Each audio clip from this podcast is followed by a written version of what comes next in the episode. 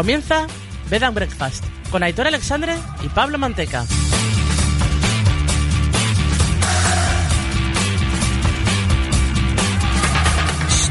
Muy buenas amigas, amigos, bienvenidos todos a Bed and Breakfast.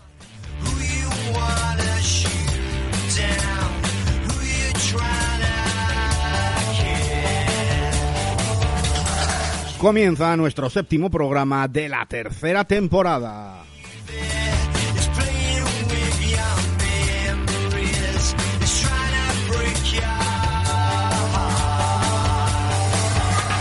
Séptima jornada de Premier League y lo que es el fútbol, el equipo más goleado es el líder en solitario. El Liverpool ya está al frente de la tabla.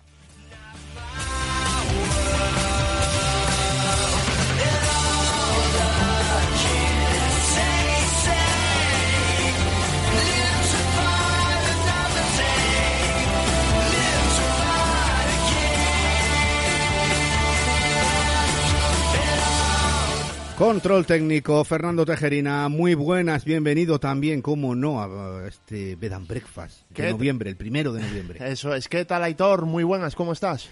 Pues bien, eh, eso, empezando noviembre, eh, el mundo se nos va por el desagüe, pero, Sí. pero bueno, aquí estamos, pasando un buen rato hablando de fútbol, que al fin y al cabo es casi lo que nos queda, ¿no? Efectivamente, y de lo que nos eh, sirve como terapia para desconectar, ¿no? De una rutina, pues, un tanto atípica a la que hemos vivido, pues, durante toda la vida, podemos decir. sí, básicamente. o sea, Básicamente. No, no podemos resumirlo de otra manera. Es lo más raro porque pues, lo que nos ha tocado. Ya Claro. está. Eh, es lo que hay. Oye, eh, curioso, ¿eh? Liverpool, que siempre tenía esa vitola de equipo fuerte, serio, defensivo. Sí. Vamos, defensivo no, pero que con mucha fiabilidad defensiva. Y sí, bueno, vuelve a ser líder, es algo más o menos esperado. Pero es el equipo más, golea- más goleado, ¿eh? Sí, influyen muchos factores, ¿no? La baja de Bandai que ya hemos repasado la semana pasada, los siete goles eh, recibidos en Villa Park, eso Sí. creas que no, pues es un condicionante importante para que el número de goles... Llevarte un carro de siete solo en un partido ya. Exactamente, por eso mismo ya pues ese número de goles pues eh, se va acrecentando hasta tal punto y es algo bastante extraño, ¿no? Como siendo el, el equipo más goleado eso te hace ser el líder. Pero eso sí, yo creo que hay un equipo que este año, esta semana nos ha conquistado a todos. Hmm.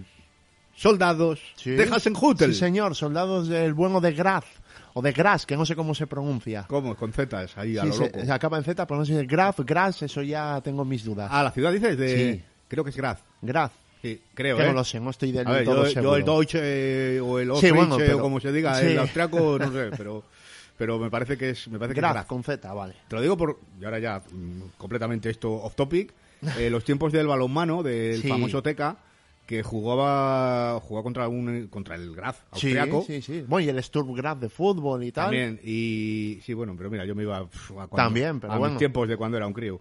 Y, y me suena que era, o sea, yo siempre el, Ujú. el Graz. Vale. Perfecto.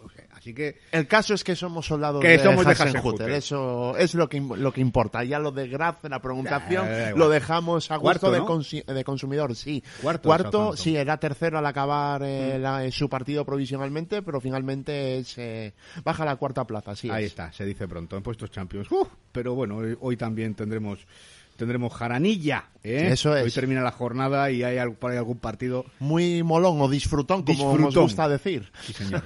Os saludamos a todos los oyentes, estéis donde estéis, en cualquier punto del, eh, del mundo que nos escucháis, que estáis ahí siempre pendientes y que de verdad os lo agradecemos muchísimo, ¿vale?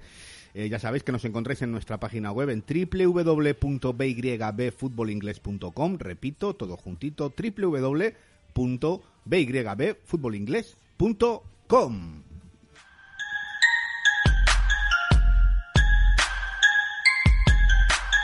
Síguenos en redes sociales. Encuéntranos en Facebook, página de Bed and Breakfast, Twitter e Instagram, arroba BIB barra baja fútbol. Y en YouTube, canal Bed and Breakfast Fútbol.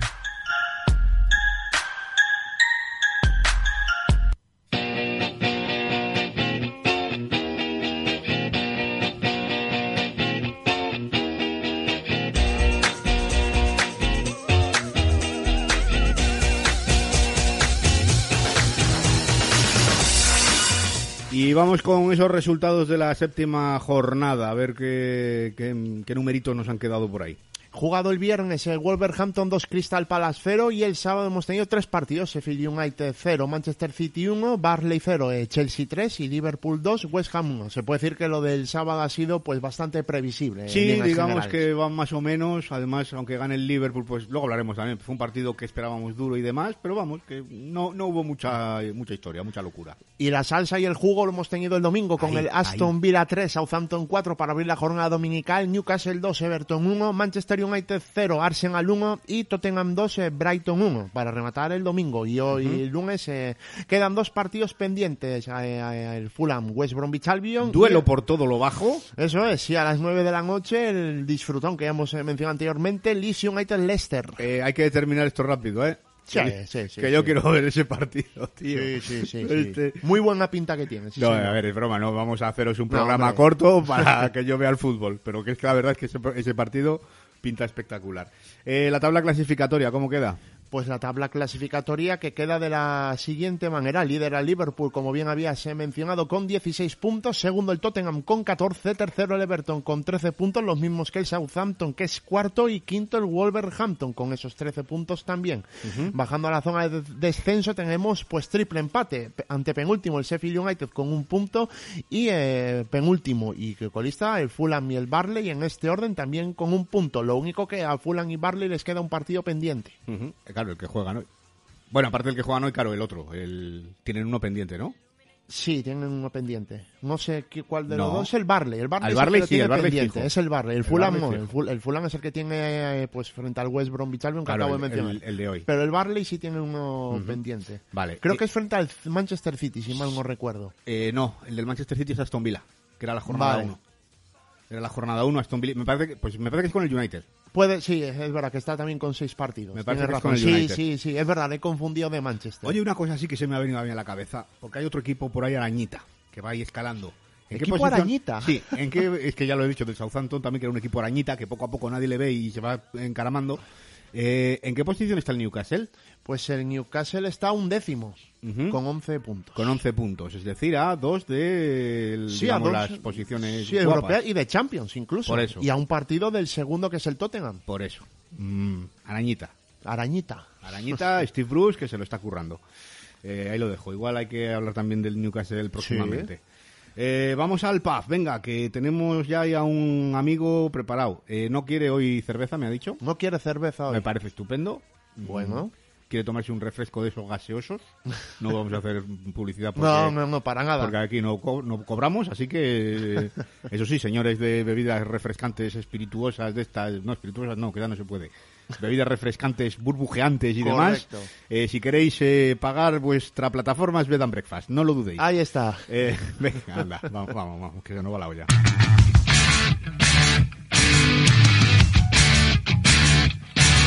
El pub de Upton Park. Entramos en nuestro pub, claro que sí, eh, porque hay que hablar largo y tendido de muchas cosas que han sucedido en esta séptima jornada.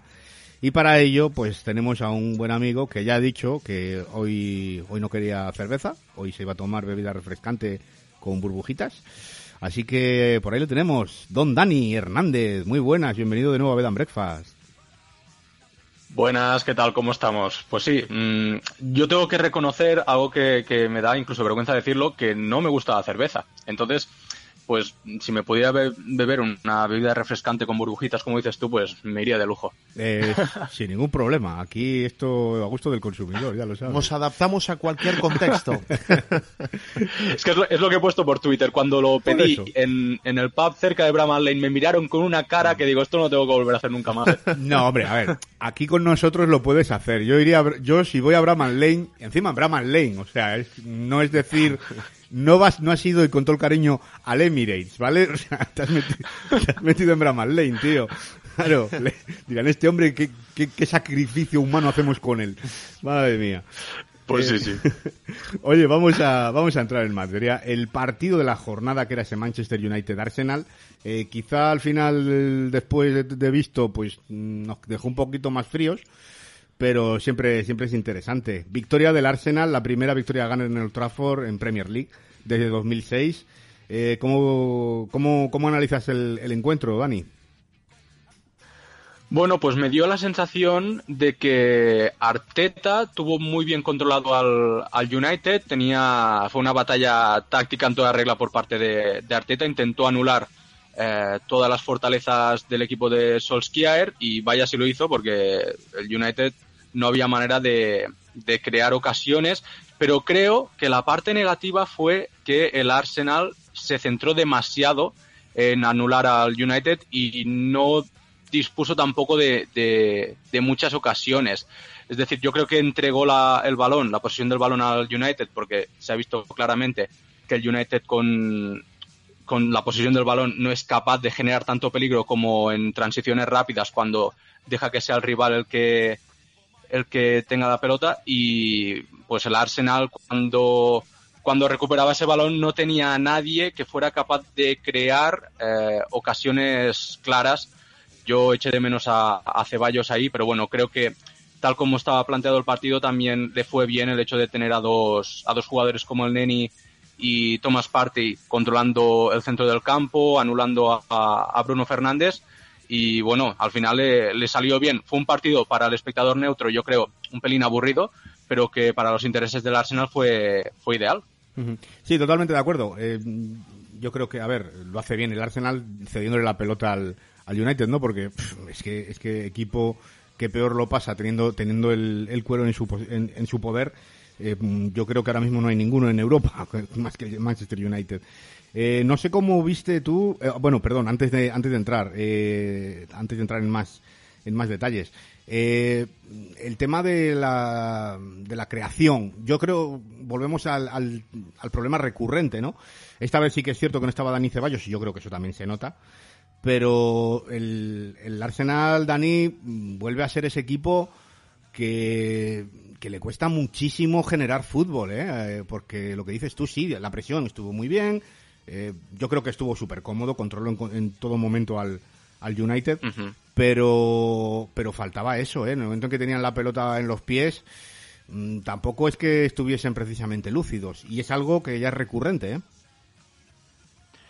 yo creo que es clave el papel de, la cassette y que cuando la cassette no está fino, pues mm, no permite brillar a, ni a William, ni a Aubameyang, ni, a nadie que, esté en su entorno. Entonces, no vi a la cassette del todo fino y, es eso, creo que faltaba alguien que enlazara ese centro del campo con la delantera. Al menos tuve esa sensación, ya te digo, para los intereses del Arsenal quizá también porque tuvo la suerte de contar con ese penalti, pero para los intereses del, Arsenal fue clave el hecho de intentar no recibir goles y yo creo que de ahí también el, centro del campo que vimos, pero por supuesto que una pieza creativa y capaz de generar ocasiones claras para, para el Arsenal es, es clave. Eh, nombres propios. Eh, el primero, mm, Thomas Party, que la semana pasada aquí el amigo Miguel Ruiz, eh, por debutar, le metió ya el primer, el primer palo a Thomas Party. Y en este partido a mí ya me gustó bastante más. Mm, yo creo que eso estuvo muy bien el centro del campo. Eh, ayudó mucho en esa presión y, en ese, en ese mm, cerrar espacios, digamos, al, al United. Eh, no sé qué te, qué te pareció a ti el, el futbolista ex del Atlético de Madrid. Pues te voy a ser sincero y no sé dónde me va a dejar esto que voy a decir ahora, pero yo mientras veía el partido no me daba la sensación de verlo eh, con la presencia que, debería tener. Sinceramente, yo acabé bastante decepcionado, pero revisando la prensa y viendo también Twitter, las opiniones, vi que la gente estaba como muy contenta y, pensé que igual pues era yo que, no había estado suficientemente atento a las acciones de Party, quizás fue algo más táctico, algo más conceptual de sin balón, con balón sí que mm, en cuanto a, pérdidas pues apenas apenas hubo, pero mm, no acabo de, de verle como con las expectativas que, yo tenía sobre él. No sé, es que ya te digo, no sé en qué, en qué posición me deja decir esto, pero, pero no lo acabé de ver del todo bien yo. No, en, tu, en la posición que, que, vamos, que tú lo has visto, chico. Aquí no, no, hay, no hay verdades absolutas. Eh, de hecho, yo lo puse en Twitter. A mí la primera parte me parece que empieza muy bien, pero va claramente de más a menos. Sí que es cierto que luego en la segunda parte que tengo que decir que el equipo hay momentos en los que me parece súper plano, por lo que decíamos antes. Eh, y Tomás, digamos que hace un trabajo más de mm, táctico, como bien dices tú, ¿no? De, de mantener un poquito el pegamento en el centro del campo para, para mantener esa superioridad. Pero, pero vamos, realmente, o sea, lo que es generar fútbol y tal, no generó porque mm, el Arsenal no genera excesivamente. Por decir que genera alguien, sí que podría decir más William, que William sí que intentó hacer esa función que decías tú de la cassette, ¿no? De, enganchar un poquito el centro del campo y la delantera. Pero, pero Thomas Partey, a mí me gusta, me gusta el partido que hace, pero en el contexto en el que se mueve el Arsenal, que era anular al, al Manchester United. Por eso lo digo, vamos, o sea, no me parece que tu opinión sea tampoco tan, tan descabellada, ¿eh? Eh, otro nombre, que este yo creo que sí que aquí ya vamos a estar muy de acuerdo todos. Gabriel Magallanes. Eh, ahí sí, ahí de, sí. ¿de dónde, ha, ¿De dónde ha salido este tipo? Bueno, sí, ¿de dónde ha salido? De Francia. Pero es que el propio Andrés Sonrubia, que si algo controla este, este tipo es, es del fútbol francés, le leía, le leí ayer en, en Twitter y, y, alucinaba también, porque decía, joder, este no es el Gabriel Magallanes que, que yo he visto en, en Francia, porque está a un nivel eh, no quiero fliparme, pero yo ahora mismo le veo el nivel mm, top absoluto de la Premier League como central, ¿eh? Sí, sí, y además desde el primer minuto, desde el primer minuto de, de, su debut en Premier League, es que no le he visto ningún fallo destacable, tanto con balón como sin balón se desenvuelve a las mil maravillas, con lo que supone ser actualmente central del Arsenal, que se lleva unos años ya buscando un, un nombre de, nivel y al final pues él parece que ha cogido los galones y que ya digo, tanto con balón como sin él, eh, gana todos los duelos y eso es, perfecto para, para, un conjunto como el Arsenal que um, los Mustafi, los Holding, los David Luis no habían eh, sido lo que, lo que se esperaba de ellos. Está, mm, y que se me entienda, no estoy comparando, ¿vale? Pero está pasando un poquito lo que pasó con Virgil van Dijk cuando llega al Liverpool, ¿no? Que mmm, jugadores como ¿Sí? Joel Matip o Lobren estaban súper eh, mirados con lupa porque un día sí, un día también metían metían la pata en alguna en alguna ocasión bastante gorda y está pasando un poquito lo mismo en el Arsenal. Eh, ya jugadores como David Luiz, como Holding, eh, no sé, vamos, al que le toque, hasta Mustafi, eh, cuando tienen al lado a, a Gabriel, chico, parecen hasta mejores jugadores, hasta mejores defensas, ¿eh? Sí, sí, la, la defensa de, de, ayer estuvo, estuvo muy bien. De hecho, eh, también me gusta mucho Tierney en, en su, sí. en su posición eh, entre tercer central y lateral zurdo. Creo que, que, encaja muy bien y que la presencia de, de Gabriel eh, hace mejores. De hecho, Holding también estuvo muy bien. No sé, creo que tanto el sistema como, como el propio Gabriel Magallanes favorece muchísimo a, sobre todo a la fase defensiva de, este Arsenal con la idea que tiene Arteta. Las maravillas del fútbol, Dani, que toda la vida, bueno, toda la vida, todos estos últimos años estamos hablando de los desastres defensivos que se, que se supone que es el Arsenal y lo bien que juega en ataque. Y ahora mmm, hablamos de lo bien que ha encajado Gabriel Magallanes y, y el salto de calidad que ha dado al sistema defensivo del Arsenal, que ahora mismo ya es el de un equipo de verdad, serio, y que ahora lo que falla es la creación, la creación ofensiva, eh, el fútbol y sus, y sus maravillas. Oye, hablando del rival un poquito, porque yo creo que hay que entrar también a valorar el Manchester United. Eh, uf, a mí es que la imagen, las imágenes que está dando mmm, día sí día también en Premier League el equipo de Old Trafford, uf, estamos hablando de un Manchester United, que es que no es eh, y, que no se no tome nadie a mal, no estamos hablando del Barley, no estamos hablando, no sé, de un equipo, de un Bournemouth cuando estaba, no, no, estamos hablando del Manchester United, ¿vale? Que es el equipo mmm, más laureado de la historia de la Premier.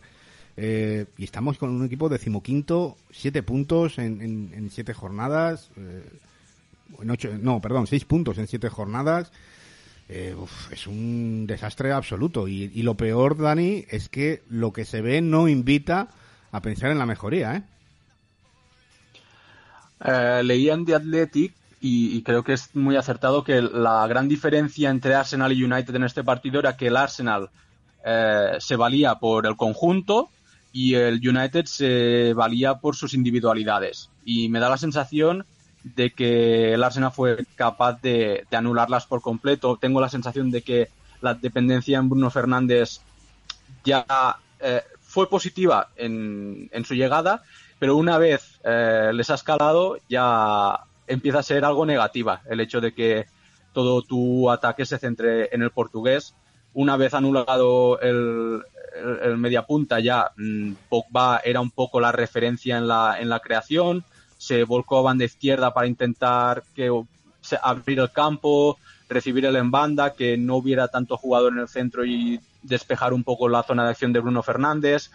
Eh, es que las ideas se, se, acaban en este United que a la que le das un poco de, de cancha con balón ya se, se, siente sin ideas. Tengo anotado que es el peor inicio del United como local en liga desde 1973, una temporada en la que acabó decimoctavo. Es que mm, te iba, te iba es, a decir, es, un inicio de temporada terrible. Te iba, a decir, creo que, pero claro, esto ahora sí que ya es absolutamente de memoria. Es que creo que ese año, el, el 73, creo que desciende a, a, segunda división el Manchester United. Sí, sí, acabó decimoctavo. Vale. Ha perdido eso. de momento todo lo que ha jugado, sí. ¿verdad? Sí, sí, yo creo que sí. Los tres partidos, me parece, o cuatro, Eh. sí, me pa- o no sé si ha sacado algo. No... Joder, ahora mismo me pilla. Ah, bueno, el empate de la semana Bueno, pasada empate. con el Chelsea, ¿verdad? Un empate y tres derrotas. Pues es que Que fíjate qué bagaje para... Un bagaje muy lamentable.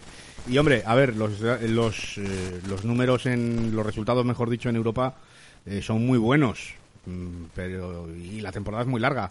Pero no sé, eh, mm, ¿tú crees que corre peligro o cierto peligro Ole Gunnar? Mm, me da la sensación de que sí, pero es que también me da la sensación de que se ha ganado un poco el beneplácito de para, para seguir un poco más, porque creo que el tramo final de la temporada pasada fue muy bueno y creo que solo por eso se le va a dar alguna oportunidad más.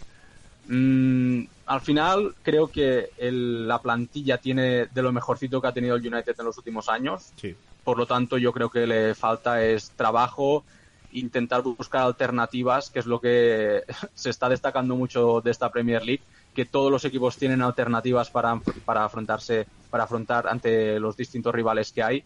Y el United me da la sensación de que solo tiene un camino y que cuando les desvías un poco ya se pierden por completo. Teje, eh, ¿qué comentamos de este United? Que pinta horrible. Sí, pinta bastante mal ya no solo por eh, los resultados que está obteniendo en Premier, sino la imagen que tú ves que es un equipo que siempre juega lo mismo y no tiene plan B de no ninguna plan. manera. Es que ese- Exacto- ese- ese exacto- es el- ese es el problema. Claro, solo juega de esa manera, de manera reactiva, esperando al rival, intentando anular las virtudes del rival, pero por iniciativa y por proposición propia es que no tiene ningún tipo de, de recurso en ese sentido. Así que la verdad que pinta bastante feo y yo sí que creo que Solskjaer puede correr peligro si los resultados no acompañan. Es cierto que habéis comentado los resultados europeos, que son los que le aupan a esa primera plaza momentánea en la goleada del miércoles pasado, aunque a mi modo de ver ha sido bastante exagerado y que no se corresponde con la realidad.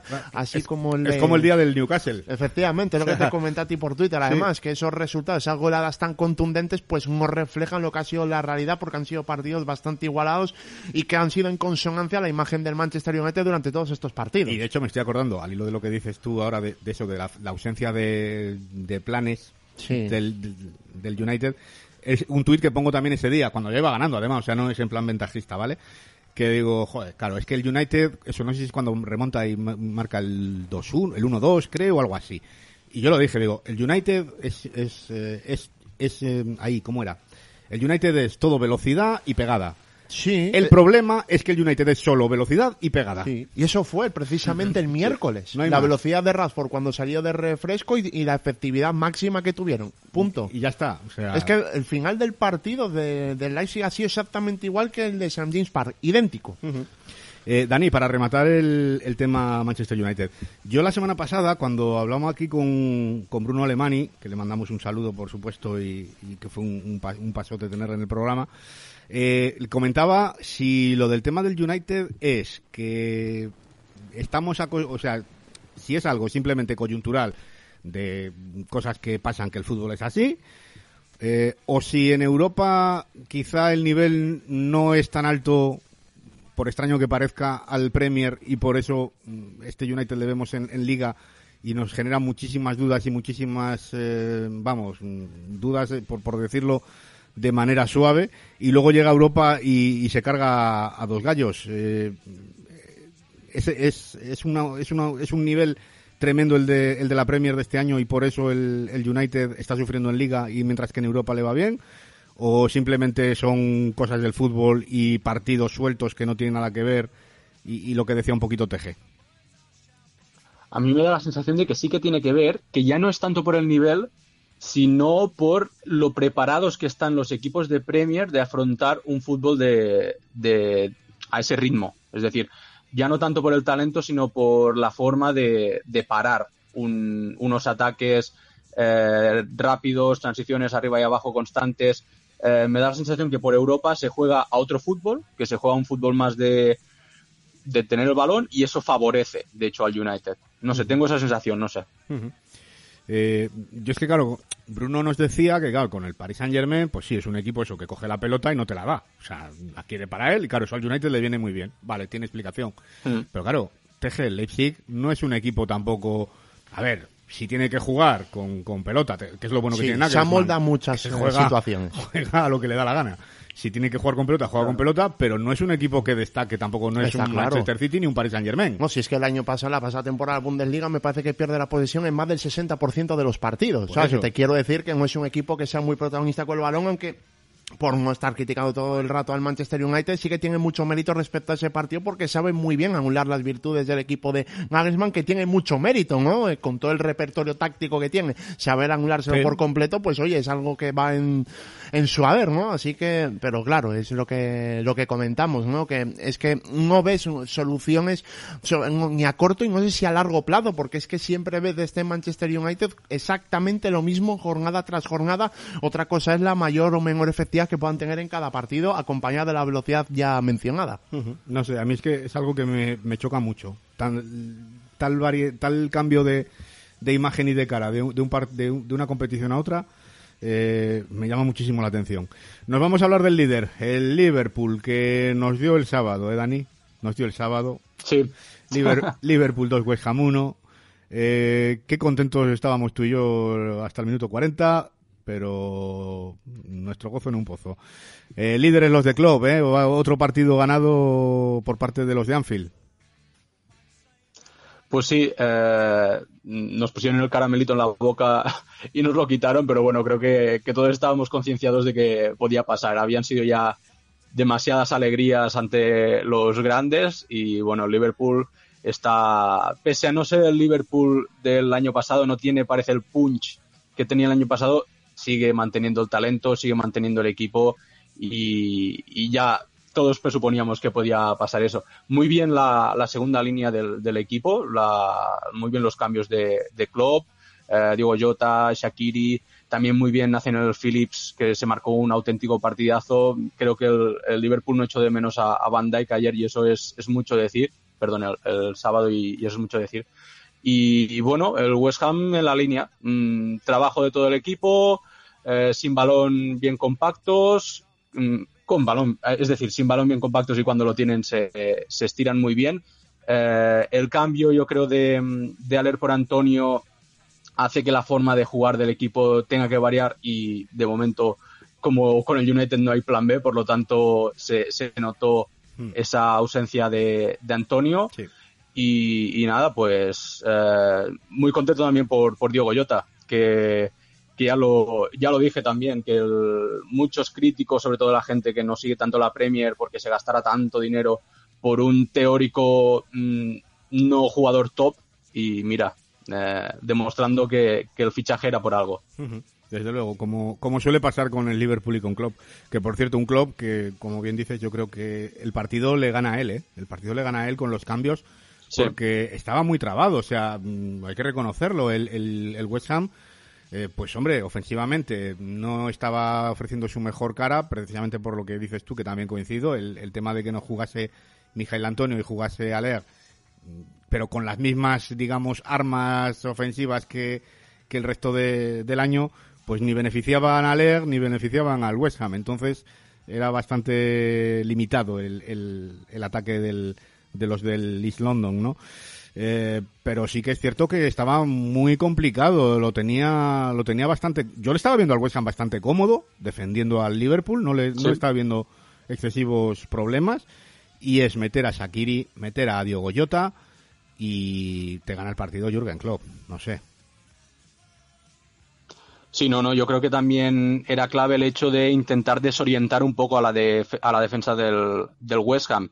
Eh, los, los de siempre, Mané, Firmino y Salah, pues llevan ya mucho tiempo jugando juntos, mm, puedes llegar a conocer su forma de jugar, pero claro, ya cuando te entra un Jota que te aporta otras cosas, que en el último tercio es tan bueno, que te puede aparecer tanto en zona de definición como en zona de creación, Shakiri que casi lo mismo, se mueven en, en una zona del campo muy amplia, creo que eso como digo, desorienta un poco tanto a la defensa como a, los Soucek de Clan Rice que, también ayudan en, fase defensiva. Yo creo que esa, también fue la clave, el, intentar eh, sorprender con, los suplentes y, descolocar un poco a la defensa del West Ham.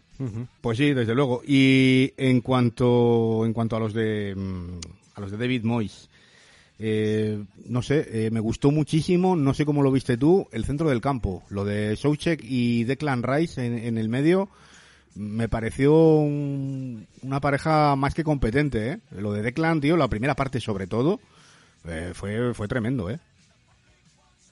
Rice está a nivel de equipo top. Mm, por mucho que me duela decir, decir esto, lleva toda la temporada con, no solo con las cifras, también con las sensaciones, pero en cuanto a cifras, es partido tras, partido ver la cantidad de recuperaciones, la cantidad de pases acertados, de, es, es, increíble. Y claro, yo creo que eso también le beneficia el hecho de que esté Souchek a su lado, que entre el, uno y el otro se liberan de tareas según la jugada. Y, bueno, y luego ya la ayuda de Fornals, la ayuda de Bowen en defensa es clave también. Creo que el, el, sistema que ha creado Mois, por mucho que hayamos criticado a Mois, es totalmente acertado eh, los jugadores le dan a Mois lo que él pide y Mois le da a los jugadores lo que ellos necesitan también sobre el campo. El hecho de colocar a Creswell como tercer central, un poco también al estilo de Tierney, el, el hecho de estar ahí entre el lateral y el central, según eh, como esté el equipo, si está en fase ofensiva o defensiva, ayuda mucho también a Masuaku, que tiene la espalda mejor cubierta, lleva un muy buen inicio de, temporada Masuaku, que también es de los jugadores a los que más le he dado palos.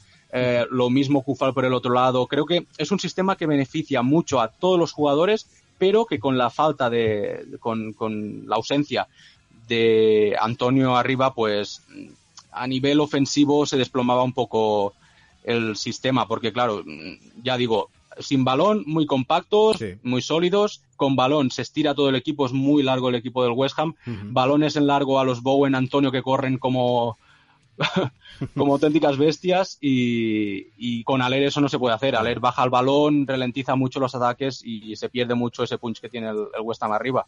Desde luego, desde luego que sí. Eh, para cerrar, capítulo Liverpool-West Ham eh, y volvemos a hablar un poquito de los Reds. Claro, la baja de Virgil van Dijk, que ya con eso ya dices, mm, es gordísima. Eh, luego los problemas que ha tenido también Joel Matip, que fue duda hasta última hora, de hecho no llegó a jugar.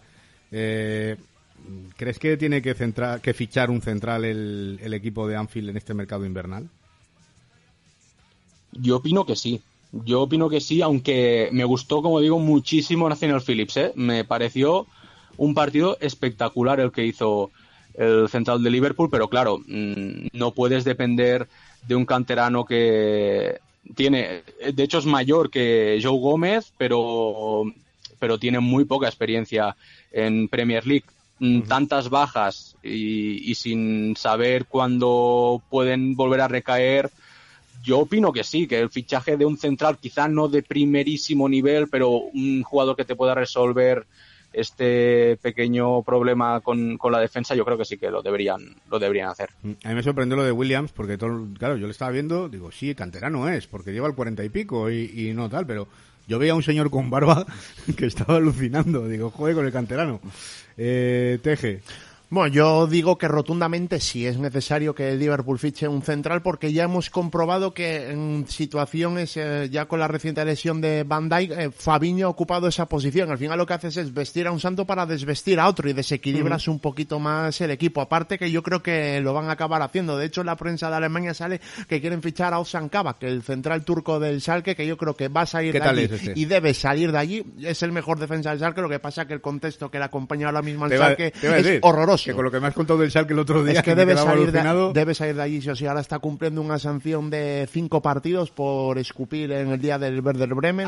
Se le- no, a ver, es un poco díscolo el hombre, pero es un muy buen central, ya digo, buena salida de balón, eh, limpia, contundente. Lo que pasa que, claro, está acompañado, pues, eh, de un Del resto. ecosistema que, no- sí, del resto Del de un resto. ecosistema que quería edulcorarlo un poco, pero es verdad que, eh, como ya comenté, pinta muy feo y creo que va a salir y debe salir de allí. Yo creo que en el Liverpool puede ser un muy buen destino para. Ya digo que es un central de 21 años, Ah, tiene mucho margen de mejora, ya es internacional con Turquía, lo que pasa que es suplente de Demiral y de Soyuncu, por, Sí. por lo tanto, pues mucho hueco no tiene, pero como titular digo, pero sí que es verdad que tiene mucho margen de mejora y creo que con Klopp puede explotar y más aún con la compañía de Virgil van Dijk cuando esté, estén juntos. Igual esta temporada no, pero a medio largo plazo seguro. No, y que jolín, a ver, ser, ser de... Es algo que se comenta, ¿eh? digo, no vaya a ser fijo, Ya, ya, igual ya, no sale Sí, no, vamos, ya sabes, los, los mentideros Pero habituales. es el nombre que ha salido a la luz allí. Pero vamos. que ser suplente, claro, en Turquía, joder, es que ser central en Turquía ahora es muy complicado. Sí, con lo que hay con Demiral y con Soyuncu. Estar por detrás de Demiral y Soyuncu no es moco de pavo, no, Claro. es, no es decir tampoco que eres, que eres precisamente malo.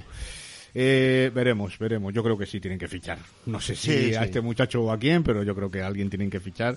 Básicamente porque además este año, con las circunstancias que, que tenemos, que sí, que ahora tal, pero de repente tienes un positivo por ahí, eh, mm, bah, la puedes- Cualquier contratiempo, también. en definitiva. o sea, que, que no es, no es, digamos, un año normal y yo creo que hay que cubrirse las espaldas por todos los lados. Eh, nos vamos a Londres, el norte de Londres eh, sonríe porque ganó el Arsenal, pero es que también ganó el Tottenham 2-1 al Brighton. Eh, a mí, Dani, este partido, a ver, me gustó, ¿vale? Me gustó. Pero sí que es cierto que me esperaba mm, más. Me esperaba más batalla, más guerra ahí entre el estilo Moe y el estilo Graham Potter. No sé, mm, me dejó un poco, bueno, pues bien, me he divertido, pero sin más. Coincido, me dejó bastante frío porque vi como la mitad de lo que podían aportar cada uno, ¿no? Es decir, Sí, el, sí. Brighton muy bien, muy, muy a su estilo, pero como a medio gas. Y, y el Tottenham igual. Eh, nos venía nos venía acostumbrando nos venía acostumbrando a, a- a partidos muy de Mourinho y este fue pues medio de Mourinho podríamos decir. Y, y sí en- en- para el espectador eh, neutral fue pues divertido pues a medias. El Brighton me gustó me gustó mucho Lanti me parece un proyecto de jugador brutal al estilo Alexander Arnold podríamos decir muy playmaker muy de creador de jugadas absorbiendo mucho el el juego de, su equipo. Me sorprendió mucho Ben White en el centro del campo, pero me gustó mucho también. Eh, creo que tácticamente es una es un, un buen cambio el que hizo Graham Potter, el colocarlo ahí en el centro del campo, porque ayuda también a que los laterales se, se incorporen en ataque, les das cierta seguridad para tener un jugador más ahí aguantando la posición. Y bueno, pues el Tottenham, pues eh, con Kane y Son desaparecidos durante gran parte de, sobre todo el de la primera parte, eh, con la iniciativa del Brighton, eh, recuperando muy arriba y bueno, en la salida de balón del Tottenham muy pobre porque no vi a Kane eh, bajando demasiado de pedir el balón, que era algo que también nos tenía acostumbrados durante las últimas jornadas.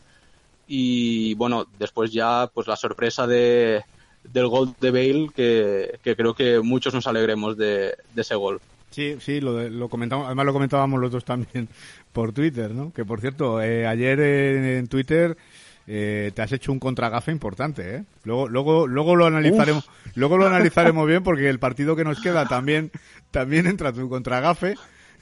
Ahora, que sepas, sí. que sepas que en el que queda, eh, en el primer gol, bueno, lo decimos ya, en el Aston Villa 3 Southampton 4, el primer gol de War Pros estaba igual que tú, tío. Yo le estaba viendo, digo, digo, la va, digo, la va a le va a calzar un gol por la escuadra que no, que no se va ni a enterarle el Emi.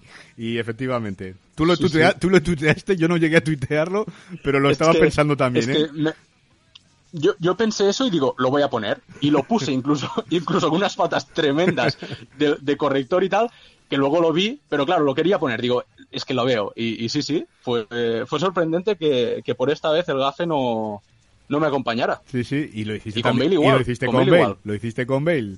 Eh, Sí, siete, sí. siete años después marca Gareth Bale, eh, los Spurs son segundos y no sé, a mí a mí el, este Tottenham me, me empieza a gustar bastante, ¿eh? me empieza a dar muy buen rollo.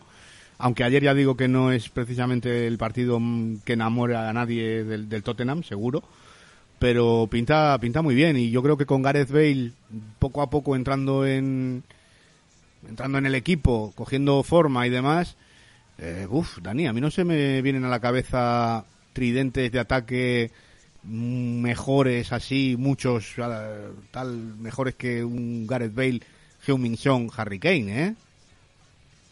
Bueno, es que solo con Harry Kane y Heung-Min Son al nivel que están ahora mismo, mm, a mí ya me vale. ¿eh? Y sí. si le añades a, a Gareth Bale, eh, creo que puede aportar muchísimo. El centro del campo me parece también un, un muy buen centro del campo para este Tottenham de Mou. Eh, Hoiberg sostiene al equipo que da gusto y si le acompañas de, de Sissoko y Endombele cuando, cuando está fino, pues creo que, que pueden ayudar mucho tanto en ataque como en defensa. Este Tottenham es, a, a mí me gusta mucho. Yo desde el primer momento que empecé a ver los fichajes que se hacían muy de Mou, muy, eh, Matt Doherty, eh, Hoiberg, empecé a ver un equipo que podía llegar, no sé si a tener éxito, pero a molar sí. Eh, por cierto, Teje, antes de darte paso, Sí. que, que- que te lo doy ya, pero mm, me está muy, gustando mucho de, de Mourinho el cómo está recuperando a un jugador que me parece que era fundamental, como es eh, Tanguy Ndombele, Sí. y que parecía defenestrado, parecía Sí, que sí, no iba a entrar en ningún momento, y le ha recuperado, y es que es, que es un señor futbolista. ¿eh? Y ubicándole más en su sitio. Claro, de interior, ahí un poquito más eh, ofensivo, claro. Y con el escudo de Sissoko. Protegido por Sissoko. Exactamente. Bueno, y con Hoiberg, que y Hoiberg, con Hoiberg, claro, claro. que Hoiberg te gana la Segunda Guerra Mundial él solo. o sea, Claro, ahí es la, Sí, sí. yo lo que quiero comentar es la, eh, además lo tratamos en su momento, las dudas que me podía generar ese tridente junto, no por la calidad, que es evidentemente que es indiscutible, sino Mm. por el desequilibrio que podría generar, estando los tres juntos, tanto Bale como Son, como Kane, pero sí que es cierto que con esos escuderos que tiene por detrás, sí que es verdad que puede tener falta de creatividad, pero al mismo tiempo creo que gana más en dinamismo en la parte de ataque. Sí, porque, mm, a ver, no vamos a descubrir la pólvora. Mourinho, que no tengas mucha creatividad en el centro del campo, le Es algo que le trae sin cuidado. trae bastante sin cuidado. Pero tienes a, bueno, tienes, a- como digo, a Hoiberg, que, que puede, es capaz de haber ganado la Segunda Guerra Mundial él solo. Sí. Eh, Sissoko, pues que la, la segunda no, pero la- Cemento armado. pero la ahí. primera, la primera, pues hubieran dado ahí también cerca de ganarla. O sea Sí, que- sí, sí. Vamos. Pero sí que va a profundidad también Y- con las incorporaciones de Reguilón en la izquierda. Me refiero, y tienes a Ndombele, que Correcto. sí que te mueve el equipo, Sí. que sí que tiene ese, ese, ese fútbol y ese, esa generación de pases, esa rotura también de, mm, lo diré, de presión rival, Sí, ¿no? En conducción o, con, o con pase. Sí, sí, Entonces, a mí me parece un equipo muy de Mou, del Mou bueno, para entendernos. Sí, porque a ver, yo lo siento, esto es así, a ver, eh, eh, el Mou bueno eh, era el Mou del Madrid y el del Inter, y si me apuras, eh, aunque en algún momento Bueno, del también- Chelsea. el del Chelsea de la primera época. La primera época, sí. pero claro. luego está el muy malo, que es el, el Chelsea de la segunda época y el del Manchester United. O sea, a mí eso me da igual lo que me diga la gente, yo para mí, mi opinión, y lo tengo clarísimo. Y este Mou, este Tottenham, me, me parece ya un equipo del Mou bueno. Que yo no tengo tiene- nada contra tiene- el Mou bueno, a mí, la- me las gusta. Un tiene las que- herramientas que tiene y además la está sabiendo poner en práctica como él quiere. Por Con lo eso. cual ya es un equipo más hecho a su medida, más de sello de autor y sí que a pesar de que nos dejaba dudas ¿no? al principio de, con idas y venidas, no sabías a qué dirección podía ir y lo hemos sobre todo, yo por el, primero. sobre todo por el tema defensivo. Sí, sí, sí. Las cuatro de atrás, que no acababa de encontrar esos cuatro que le convenciesen. Exactamente. Ahora parece que ha encontrado esa línea defensiva más o menos fiable, co- asentándose cada vez más Reguilón y yo creo que, tiene más o menos su once tipo y su plan de juego con sus eh, correspondientes variantes en caso de necesidad. Es que es lo que dice Dani. Yo, a ver, todos hablamos del mercado del, del Chelsea, con razón, pero es que el mercado que hace el Tottenham es eh, sumamente inteligente, que es Claro. la palabra. Ficha lo que O necesita, sea, ni más ni menos. ¿Qué problemas tenía el, el, lo diré, joder, Aitor, vaya día que tiene su hijo, el Tottenham? Sí. Eh, los laterales, eh, tal, los laterales, Doherty, perfecto, y Reguilón, perfecto. Ya está, eso. Eh, vale, sí, el problema es en el centro de la zaga. Bueno, pues ahí, ahí es donde ha tenido más, digamos, dudas. Ha estado probando Sí. con Alderweiler, Bertongen, Bertongen. Está, está muy bien. No, no, es que ha encontrado a Dyer. A mí no me, te lo digo en serio, a mí no me convencía en un principio. Digo, no lo veo, lo de Eric Dyer de central. Chico, a- Mérito que hay que darle. evidentemente, a callarte la boca, Aitor, porque Eric Dyer de central lo está haciendo Lo está haciendo muy estupendamente. bien. Correcto. Así que, eh, chapó. Eso sí, eh, el Brighton, Dani, mm, lo que decías un poquito al principio, ¿eh? un equipo que, joder, tiene una propuesta que a mí me encanta, me parece una, una maravilla ver a un equipo, digamos, pequeñito, entre comillas, ¿no? Pequeñito, humilde, mejor dicho, no pequeño, humilde, eh, que busca jugar al fútbol, que le gusta tocarla, que le gusta combinar, eh, y lo hace muy bien, pero tiene esos, eh, pues eso, esas carencias, ¿no? De, de equipo humilde, que no acaba ya no de rematar, sino a veces ni de cerrar la jugada, que eso me parece fundamental cuando juegas ese tipo de fútbol, ¿no? Sí, parece que no se lo acaban de creer el hecho de poder vencer a, un grande. La ausencia de Mopé creo que es clave en el partido de ayer. Mopé es un, genera, un generador de, ataque brutal, baja a recibir, toca de cara y, y entonces el fútbol se ve de, de, otra forma. Y ayer faltó eso. De hecho, todo el ataque se volcó en Lanti. Es que con, sí. constantemente eh, escuchaba a los comentaristas decir el nombre de Lanti. Era él el que, el que tiraba del equipo y claro, cuando tus ataques dependen de, de tu lateral derecho, pues no sé hasta, hasta qué punto puede ser decisivo. Y, y eso, pues yo también vi eso, la falta de, de Mopé en el partido de ayer. Uh habrá que seguir eh, echándole un ojito al equipo de, de, Graham Potter porque yo sigo diciendo que tiene menos puntos de los que por juego merece, pero sí, también evidentemente, si no, si no lo cierras, lo tienes complicado, y más en una Premier League como la de este año. Eh, el último que encuentro que hemos eh, destacado, y encima es el de los goles, el de Dani Pitoniso y todo. Aston Villa 3, Southampton 4, y antes de nada yo quiero decir, por lo menos como, opinión mía, que el resultado en sí es sumamente engañoso. y no por los cuatro del Southampton precisamente, Dani. Bueno, el partido fue totalmente dominado por el Southampton. Ya conocemos eh, nuestro amor por Hasenhutel y, y se, se, demostró que es un gran técnico que sabe adaptarse muy bien a casi cualquier contexto del partido.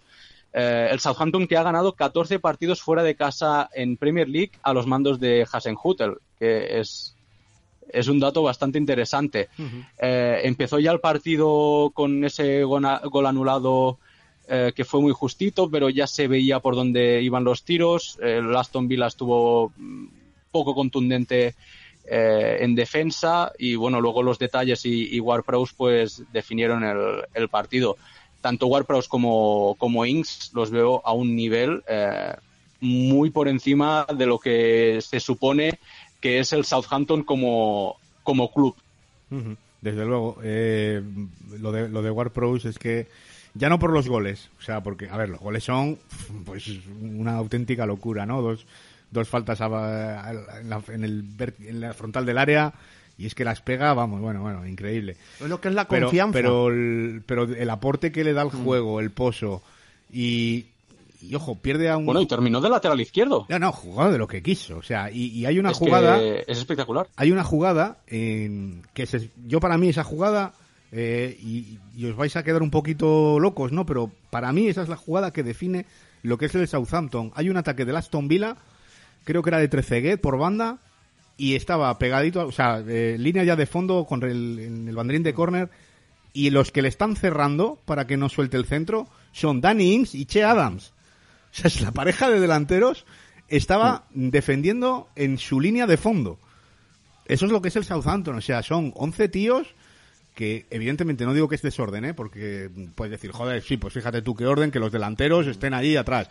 No, no, es que los delanteros, si toca ir atrás. Yo creo que habla al revés, habla al revés, precisamente. No, no, pero bueno, porque dices, joder, que hace un delantero o lo, bueno. y ya los dos delanteros ahí. Muchas veces sí que ¿no? se dice hay una máxima, ¿no? De que cuando baja a defender, la típica falta de delantero cuando baja a defender, pero es que en este caso. No, pero es que no hicieron falta, ahí, o sea, claro, simplemente ¿no? estaban ahí para, o sea, es solidario, met, metiendo cuerpo, defendiendo ahí para tapar huecos. Para ayudar, que... solidaridad máxima, o sea, está claro. Eh, a mí es lo que me parece, por eso que, que Ward Pro se acaba de lateral izquierdo, pues es que dices, vale, pues es que es normal, si es que es que no pasa nada. Y ha perdido a un tío como Hoiberg y da igual, porque mmm, Hasenhutel o sea, es un fenómeno.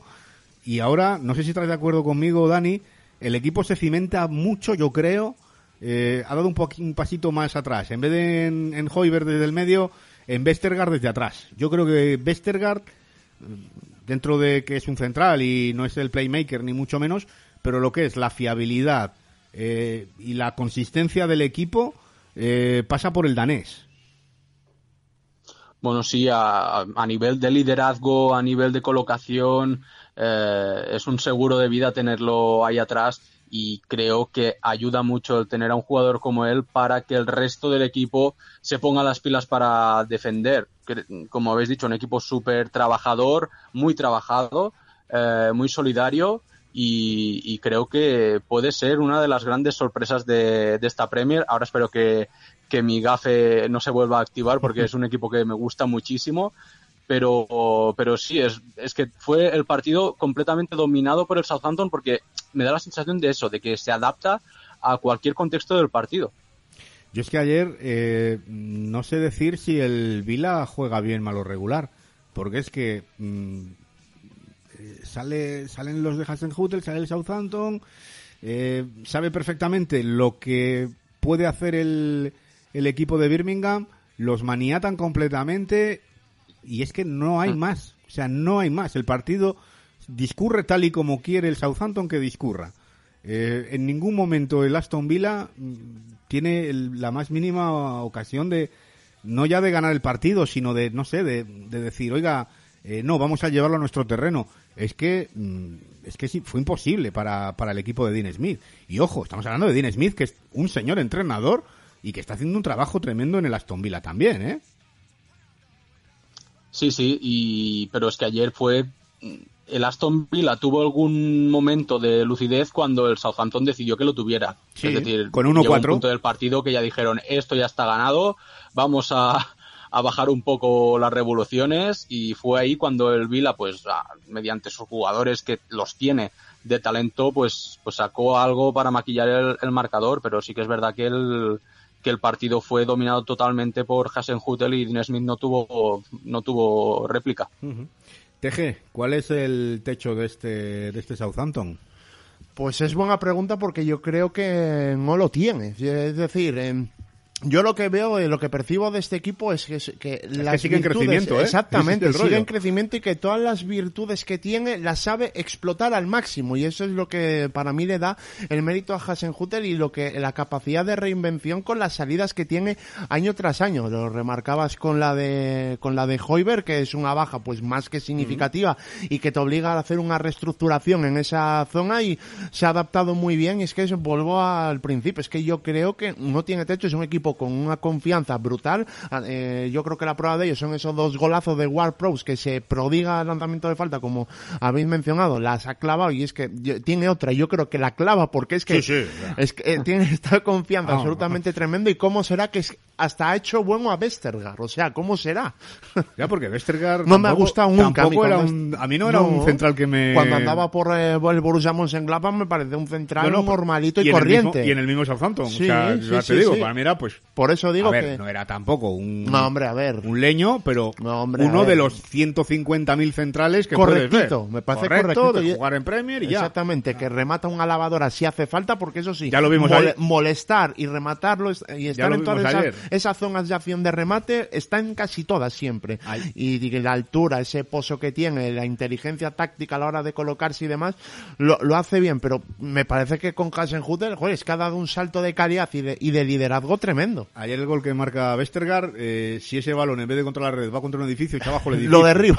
O sea, menudo, menudo animal, qué cabezazo mete, tío.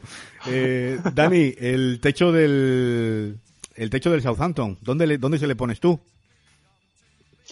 Pues en una Premier tan loca como la de este año, es que no sé, claro, e- es que creo que esta temporada también puede ser un poco, aunque ya la trayectoria de Hasenhutel en el Southampton ya no, no es cortísima, de- ya, ya lleva un tiempo allí, creo que es un poco de transición, es decir, creo que no es este año cuando veremos los resultados, pero que próximamente podemos ver un Southampton eh, situado ahí entre la media clase alta, los, los Leicester, los Everton y compañía, que veremos cómo acaban esta temporada, pero que mm, esa teórica lucha por entrar, por colarse en la Europa League, creo que puede ser eh, por ahí su techo. No sé si puede llegar más arriba. Veremos lo que sucede.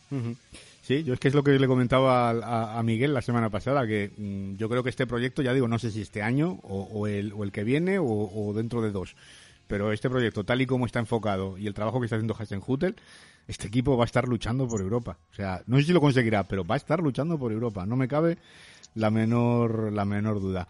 Dani, de verdad, eh, un auténtico placer. Muchísimas gracias, además, esta semana eh, especialmente por, eh, por haber eh, entrado también en el pub.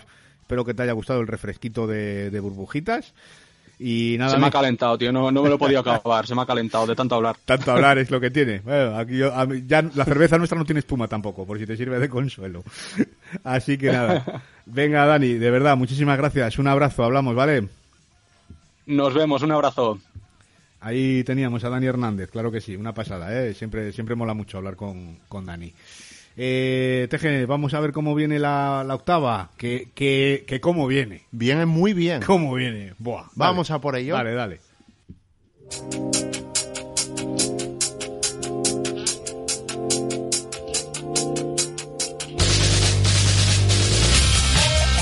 A ver, que entramos ya en películas para mayores. Exactamente, en harina de otro costal. Dos rombos, como se había antiguamente en España. A ver. Bueno, vamos eh, primero con los partidos del viernes, que hay dos, como son el Brighton, Brighton Barley a las seis y media y el Southampton Newcastle a las nueve de la noche. Espera, Recuerdo eso, eso, la jornada de viernes. Eso viernes. Eso el viernes. A las seis y media ya un partido. Exactamente. Pero esta gente no se da cuenta que yo, por mucho que me dé prisa en hacer la previa, antes de las seis no va a estar.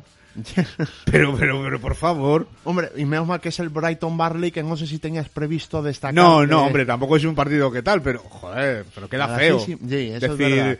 que cuelgues el vídeo a las eh, seis y cuarto y digas, eh, a las seis y media dentro de unas horas. No, dentro de ya. O sea, que empieza ya, tío. O igual ya ha empezado incluso. O igual eso, que, como que no se me trafulque la tecnología y me dé la tarde y la cuelga a las ocho. Ya ves tú qué risa. Eso es.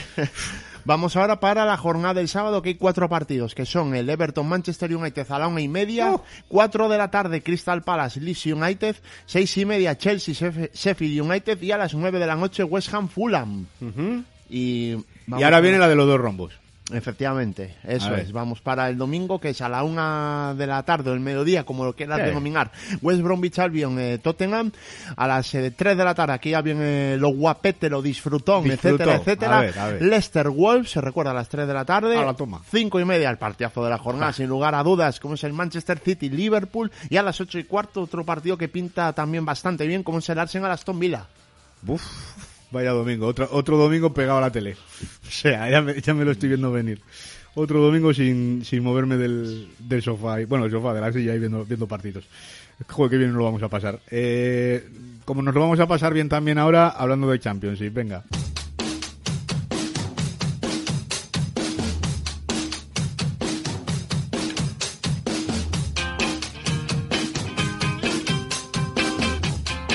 Intercity 2. Y entramos a nuestra Intercity 2 en este territorio Championship, claro que sí, donde se ha disputado ya la novena jornada TG con los siguientes resultados. Jugado el viernes Coventry 3, Reading 2 y el sábado en los 11 partidos restantes. Bristol City 1, Norwich 3, Barnsley 1, Watford 0, Bournemouth 1, Derby County 1, Luton 0, Brentford 3, Middlesbrough 1, Nottingham Forest 0, Millwall 0, Huddersfield 3, Preston 1, Birmingham 2, Queen's Park Rangers 3, Cardiff 2, Stoke City 1, Rotherham 0, Swansea 2, Blackburn 0 y he dejado para el final el estreno del Wycombe. Sí Ay, señor, ay, Wycombe Wycombe. 1, Ay. Sheffield Wednesday 0. ¡Hala! Está. Is the real Akinfengua. ¡Yeah! ¡Yeah! Es el principio de la gran remontada, claro que sí. Ahí está. ¿Cómo queda la tabla clasificatoria? Bueno, la tabla queda de la siguiente manera. Eh, comenté que el primer resultado fue el Coventry 3, el Reading 2 y cayó el líder. el líder. No lo había comentado, lo dije muy ahí por alto solo el resultado, así que hay que destacar este resultado. Por, por lo tanto, el Reading que sigue líder con esos 22 puntos, cediendo la primera derrota. Segundo el Swansea con 18 puntos. Tercero el Bournemouth con 17, los mismos que el Norwich, que es cuarto. Quinto el Middlesbrough con 16 puntos. y sexto, cerrando los puestos de playoff de ascenso, el Watford con, con 15, los mismos que Millwall y Stoke. Y bajando a la zona de descenso tenemos al Derby County con 6 puntos, el White con, eh, con 4, a solo 2 de salir del descenso, y el Sheffield Wednesday que sigue con bagaje negativo, menos 4. Con menos 4, claro que sí. Eh, vamos a ver eh, más en profundidad lo que ha sucedido en este fin de semana en Championship y como siempre tenemos por ahí ah, preparadito ya al gran Alberto Feal. Muy buenas, Alberto. ¿Qué tal, Aitor? Muy buenas. Novena jornada disputada y alguna que otra sorpresa. Una novena jornada que nos ha dejado algunas sorpresillas, eh, pues como por ejemplo la nueva derrota, en la segunda consecutiva de los Robins, eh, también la derrota del Watford en, en Barnsley, además de la primera victoria de la temporada por fin de los Boys y como no, pues de, la- de esa primera derrota de los Royals de Paunovic, la primera de la temporada, la del todavía líder de la Championship. Pues, pues sí, comenzamos hablando precisamente de esa derrota del líder en su visita a Coventry. Así es, Aitor, eh, como comentaba anteriormente, pues la primera derrota del líder, eh, la del Reading, se consumó en el encuentro que abría la jornada, el disputado en St Andrews frente al Coventry el pasado viernes. Se adelantaron los de Mark Robbins en una primera parte sin claras ocasiones cuando el neerlandés Gustavo Hammer anotó su primer tanto desde su llegada al club en el pasado mes de julio. Pero el portugués Lucas Joao se encargó de igualar mediado el segundo periodo. Acto seguido reaccionó el Coventry volcándose en la meta defendida por Rafael y a los 76 minutos Matt Gowden merecidamente volvía a poner por delante al conjunto Sky Blue. A cinco del final, Sam McCallum ampliaba la ventaja para ya George Puskas en el 90, si cabe, pues eh, acabar maquillando el, el resultado, acabaría maquillando el resultado. Ya sabemos que los de Paunovic pues no son invencibles. No, desde luego que no, como casi ninguno en el mundo del fútbol. Eh, Alberto, ¿cómo estás viendo al Norwich? Pues la verdad es que continúa en muy buena forma el equipo de Daniel Fark y al vencer en Aston Gate por un gol a tres con doblete incluido de Timu Puki, eh, pues nos confirma dos cosas, ¿no, Hitor? Que creo eh, pues que son fundamentales. Una, la extensión de esa inmejorable racha de cinco jornadas eh, seguidas sin conocer la derrota con cuatro victorias y un empate, pues eh, que, lo han, que lo han llevado ¿no? a trepar hasta la- esa cuarta posición que ahora ostentan. Y la otra, pues eh, creo que la confianza eh, eh, que comienza a tener pues el, el bueno de Timu Puki. El rápido y tempranero doblete del internacional finés, primero en el 6 y luego en el 14, ponía por delante a los Canaries y tan solo un minuto después Jack Hunt reducía diferencias para los de Dean Holden. En mi buen día anotó el tanto de la tranquilidad en un momento crucial como fue en el mismo descuento del periodo inicial. Eh, oye, el cambio en el banquillo del Barnsley que ha sido balsámico, ¿eh? Pues es que ha llegado Valerian Ismael para dirigir a los Tykes y es que no le pueden ir mejor las cosas. Dos encuentros al frente del equipo y los dos saldados con victoria en el Oakwell Stadium. La primera el pasado martes frente a QPA por tres goles a cero y este pasado sábado ante uno de los gallitos como son los Hornets venciéndoles por la mínima gracias al tanto de Alex Mowat, su segundo de la temporada. Dos triunfos que aupan al Barnsley a ocupar una posición media en la tabla clasificatoria, eh, pues eh, sin síntomas ahora, ¿no? De, de tensión ni tan siquiera de aguamiento. Por contra, pues los de Vladimir Ivic, que apenas crearon peligro en la primera mitad, buscaron a Ismail Azar en todo el segundo periodo como fuente de inspiración, pero sin surtir efecto. Oye, el, el Bournemouth no pasó del empate ante el Derby County, pero ojo, porque los Cherries son el único equipo invicto. Efectivamente, Aitor, el Bournemouth conserva el único récord invicto del campeonato, es decir, es el único conjunto que no conoce la derrota y esta vez gracias al tanto tardío, que tardó en llegar a tan solo nueve para la conclusión, del joven centrocampista español cedido por el Atlético de Madrid, Rodrigo Riquelme, eh, para asegurar un empate a unos frente a un muy animado y correoso derby. El español ingresó en el terreno de juego en el minuto 76 sustituyendo a Felipe Billing en donde cinco más tarde, con una extraordinaria volea lateral, casi al primer toque después del excelente centro profundo de Diego Rico, lograba batir a David Marshall. Fue un golpe duro para los Rams después de ir casi todo el encuentro por delante con el tanto de Crane Cabe señalar también el regreso de nuevo de Gwen Rooney luego del periodo de aislamiento al haber entrado en contacto, recordemos, con un amigo diagnosticado con COVID. Eh, oye, es extraño lo que voy a decir, pero, pero es que es cierto. La victoria del Boro ante el Forest que dejan los de Houghton en, puestos de playoff. Y es algo inusual en estos últimos tiempos. Pues eh, ya hacía tiempo, ¿no? Que el Boro no se codeaba en posiciones de playoff de ascenso y con el único tanto logrado por Marvin Johnson en el minuto 81, los de Neil Warnock terminaron venciendo al Forest. Johnson convirtió en gol un fenomenal centro de George Saville conservando así la fenomenal racha de los de Teesside, permaneciendo invictos desde la primera jornada de liga. Pésimo encuentro de los de Chris Hutton con su prioridad manifiesta del conjunto local, cayendo por primera vez desde su llegada tras cinco encuentros disputados. He dicho Hutton y es Warnock, le, he confundido de banquillo. Eh, oye, el Swansea que se deshizo del Blackburn Rovers por dos goles a cero. Gran triunfo del Swansea por dos tantos a cero frente al Blackburn Rovers con goles eh, por una parte del joven defensa central internacional galés Ben Cabango en el 25, en el minuto 25, además del de Andrea Yu con el que sellaría la victoria en el 61. Eh, lo intentaron los Rovers eh, después de haber encajado el primer tanto, pero con el segundo en contra, los de Tony Mowbray se desvanecieron definitivamente. Los galeses ascienden así hasta el segundo lugar de la clasificación, más cerca tras su última derrota del líder Reading. Eh, y un momento histórico ahora. Hablamos de la primera victoria del Wickham.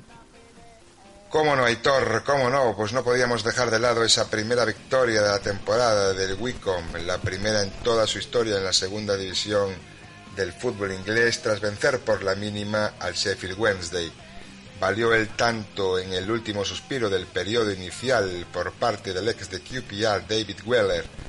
Triunfó pues dedicado al bueno de Gareth Ainsworth, el cual se encontraba presenciando el encuentro desde un hospital después de haberse sometido a una cirugía de espalda el pasado viernes. De esta manera, y sumado al empate frente al Watford de entre semana, pues los Chairboys comienzan a respirar algo de oxígeno. Por contra, pues eh, los Owers de Gary Monk, que continúan anclados en lo más profundo de la clasificación con cuatro puntos negativos, ven como su situación comienza a ser verdaderamente preocupante, puesto que eh, acumulan ya cuatro jornadas consecutivas sin, conseguir ni un solo punto. Sin duda, preocupante situación la del Sheffield Wednesday. Eh, ¿Algo más, Alberto?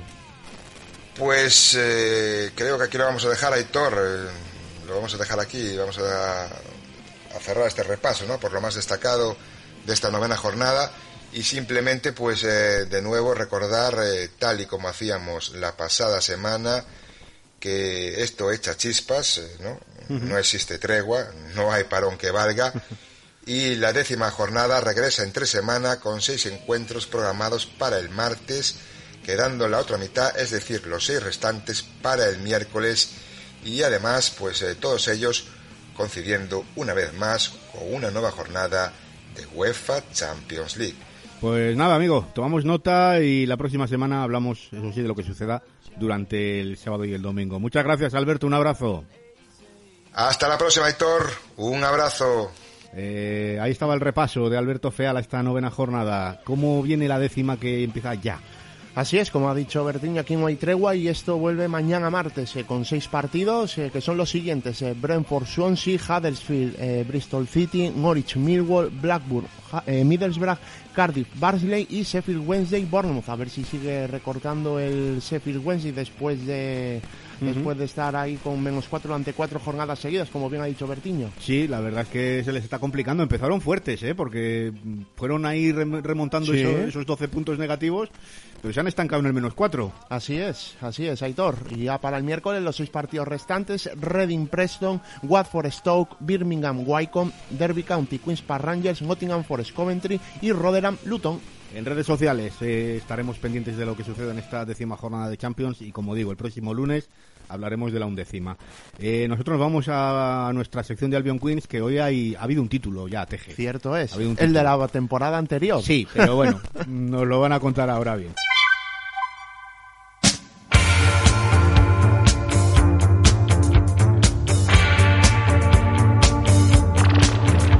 Albion Queens.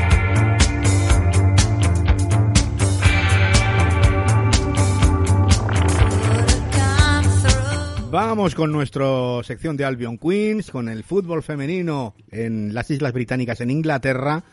Y como siempre, tenemos ahí al otro lado del hilo telefónico a la que más sabe de todo esto, Valentina Vega. Muy buenas, bienvenida de nuevo una semana más a Bed and Breakfast. Hola, encantada de estar aquí otra semana. Eh, una semana más especial porque se ha disputado la final de la FA Cup femenina, la edición número 50, si no me equivoco ya, de este torneo, ¿eh?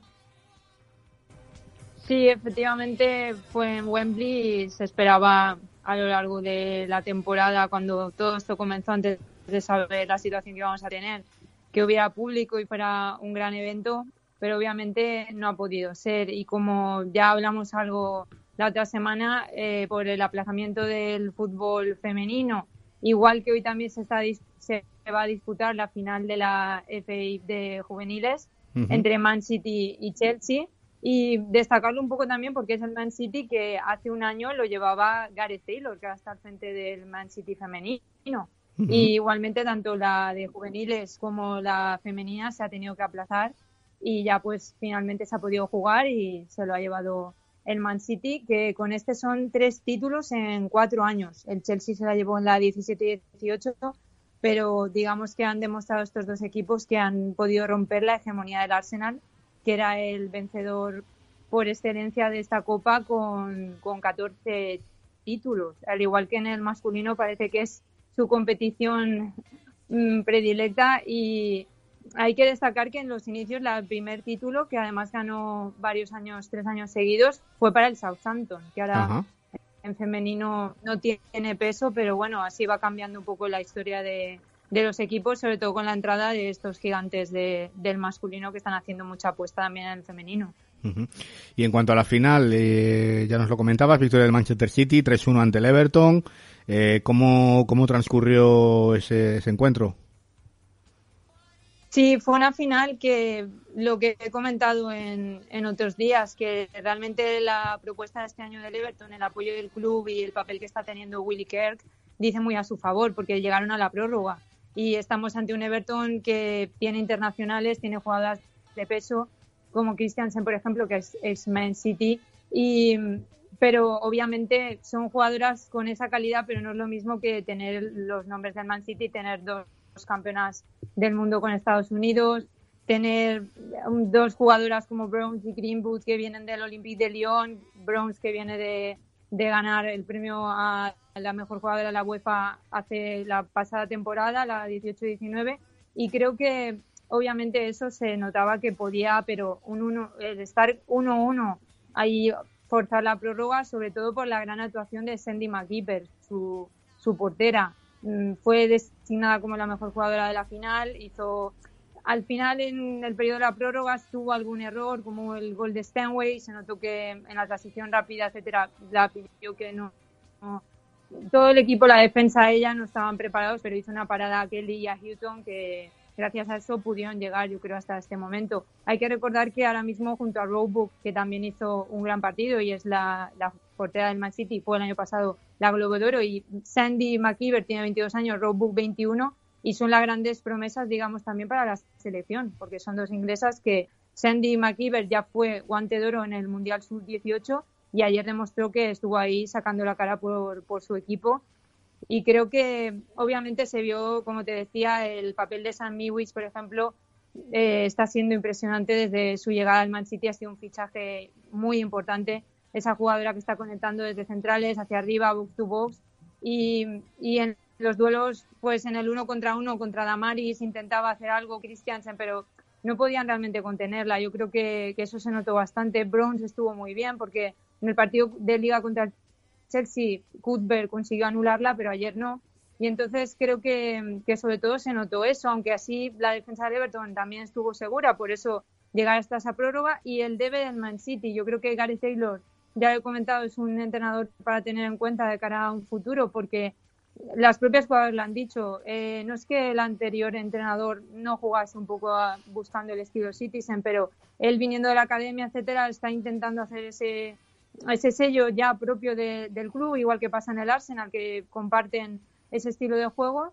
Y obviamente al principio les ha costado un poco. Se está notando en Liga que se han quedado un poco para atrás, pero creo que este equipo, esto le va a dar un respiro a él y, que ayer demostraron que, sí que pueden. Les está faltando la última línea, porque Ellen White, ya lo hemos dicho, en el Mundial 2019 lo hizo muy bien, ha sido más sin hablar de liga en pasadas temporadas, pero lesiones, ya una edad que va acercándose a los 30, no está en su mejor momento, digamos. Hubo algún rumor de que quizá una apuesta de locura sería fichar a Dage Gerber, que por desgracia viene de haber sufrido también ligamento cruzado la pasada la temporada anterior pero obviamente sí que eso se nota. La entrada de dos canteranas como Stanway y Park, que son con 18, 20 años, pero dio otra cara. Fueron las que consiguieron realmente conseguir la, victoria en la prórroga. muy con gol y asistencia y Park asistiendo a, a Stanway. Yo creo que, que eso es el debe del Man City, porque es que tiene unos números de finalización a portería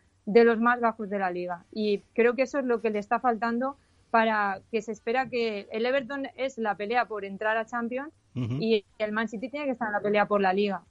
Sí. Eh, una liga, por cierto, que regresa ya este próximo fin de semana, ¿no?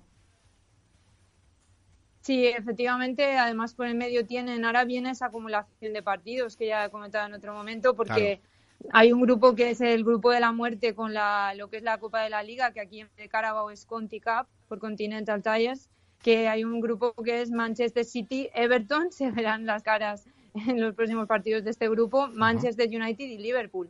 El Everton se enfrenta al Man United y luego en la liga hay duelos este fin de semana, Man United Arsenal y un Chelsea Everton, así que va a estar la cosa bastante reñida este fin de semana. Oye, esto fuera de, de, escaleta, pero es que me viene, me viene así a la cabeza, porque, joder, con los nombres que me, que me das, que ya te digo, yo no es que controle mucho, pero hombre, más o menos ya sé quiénes son las buenas, ¿vale?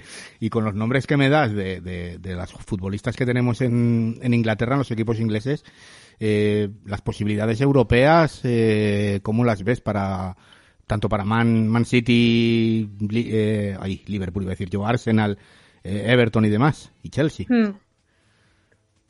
Sí, yo creo que Arsenal se quedó el año pasado fuera, tuvo lo que hemos dicho siempre, las bajas, las bajas del Arsenal, que siempre tiene muchas lesionadas y, y además en, el, en los duelos directos contra Man City y Chelsea fueron superiores a ellas y por eso no están este año en Champions. Pero Chelsea, es lo que dije, ya en la, ha sido varias veces semifinalista en los últimos 3-4 años y es un equipo que con los refuerzos de, de esta temporada creo que en Europa puede volver a dar la cara. Estuvo ahí ahí en la 18-19 junto frente al Lyon. Y entonces al punto de poder haber ganado la, eliminatoria. Y el Man City yo es lo que te digo confío en que Gareth Taylor con las jugadoras que tiene y Greenwood que ahora está jugando un poco así de central la está utilizando puede jugar de lateral de central no sé.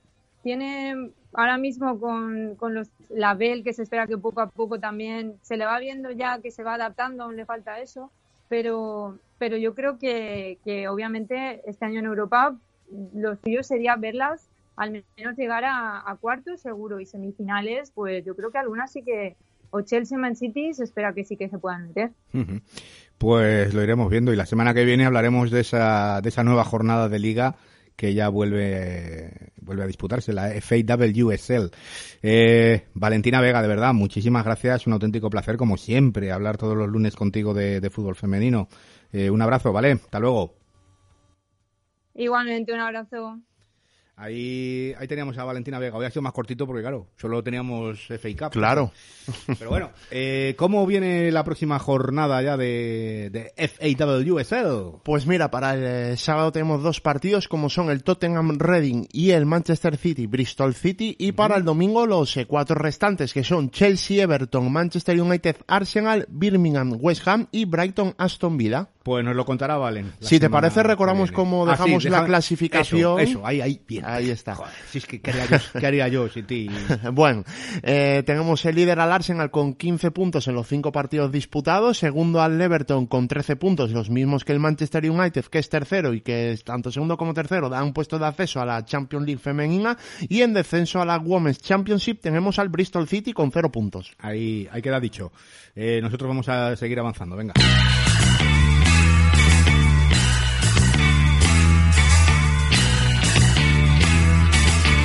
La melena de George Best.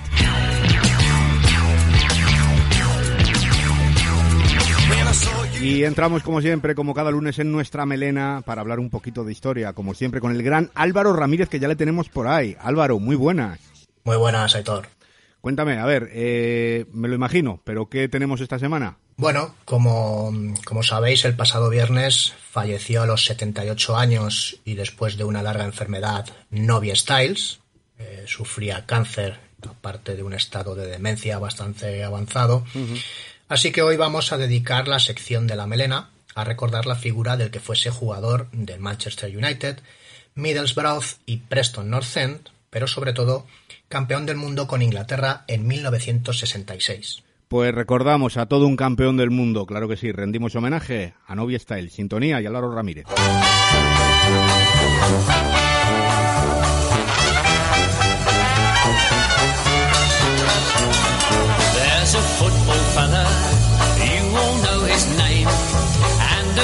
Tell us he's in the Hall of Fame.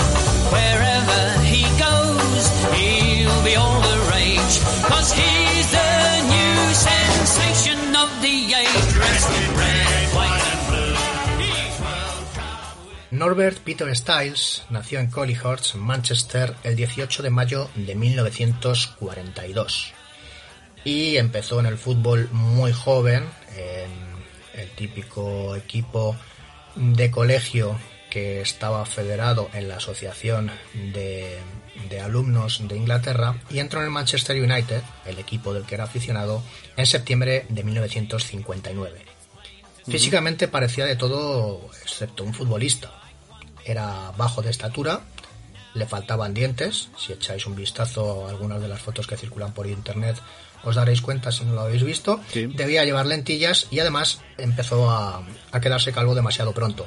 Pero evidentemente el buen aspecto físico no es condición indispensable ni para jugar al fútbol ni para nada.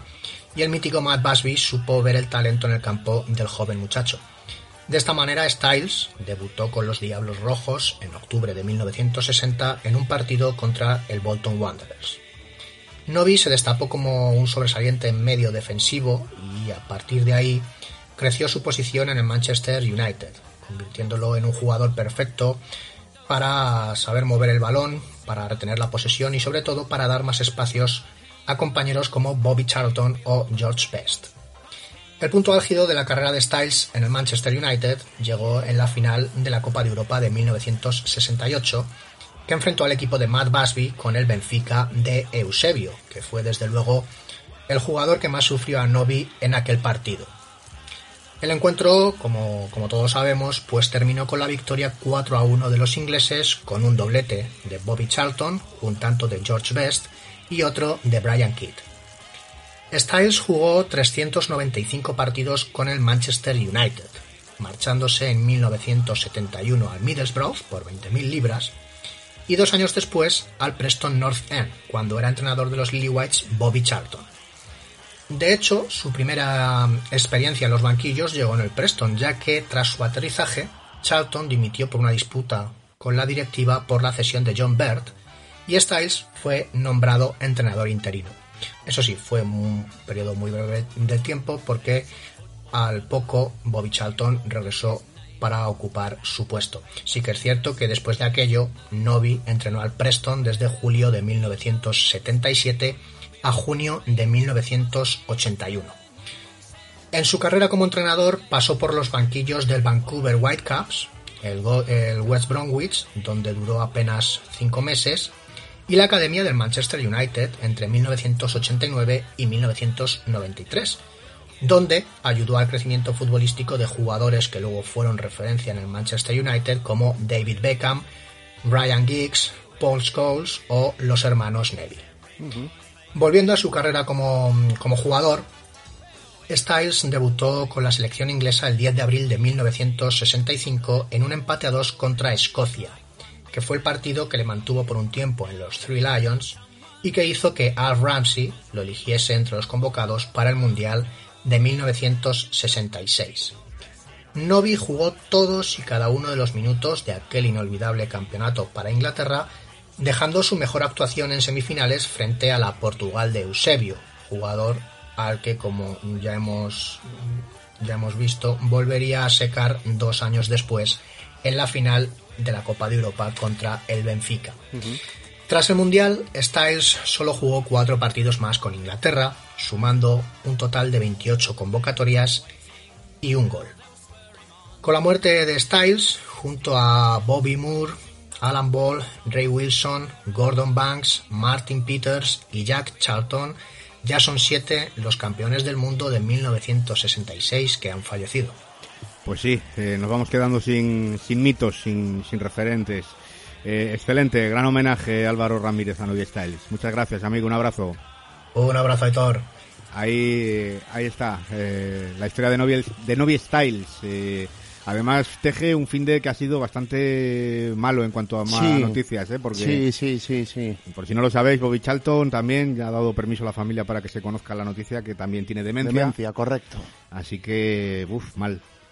Mal. Muy mal, otra, otras malas noticias, ¿no? Que se concatenan en este 2020, pues que no sé ni cómo calificarlo, si para olvidar, bueno, eso de entrada, pero es que Los se jodidos- acumulan... Lo jodido es que no le vamos a olvidar. me Es que ese es el vida. tema, eso es lo que iba a decir, Pero claro. bueno. Se emplea ese apelativo, ¿no? Eh, tan coloquial, ¿no? Que algo con, que cuando se concatenan tantos hechos negativos, que es algo por olvidar, pero lamentablemente han sido tales los sucesos que es que va a ser complicado, por no decir que imposible de, de quitar de nuestras mentes. Pues sí, eh, vamos a cerrar el programa cambiando de tercio completamente, con una sonrisa, ya lo veréis, seguro.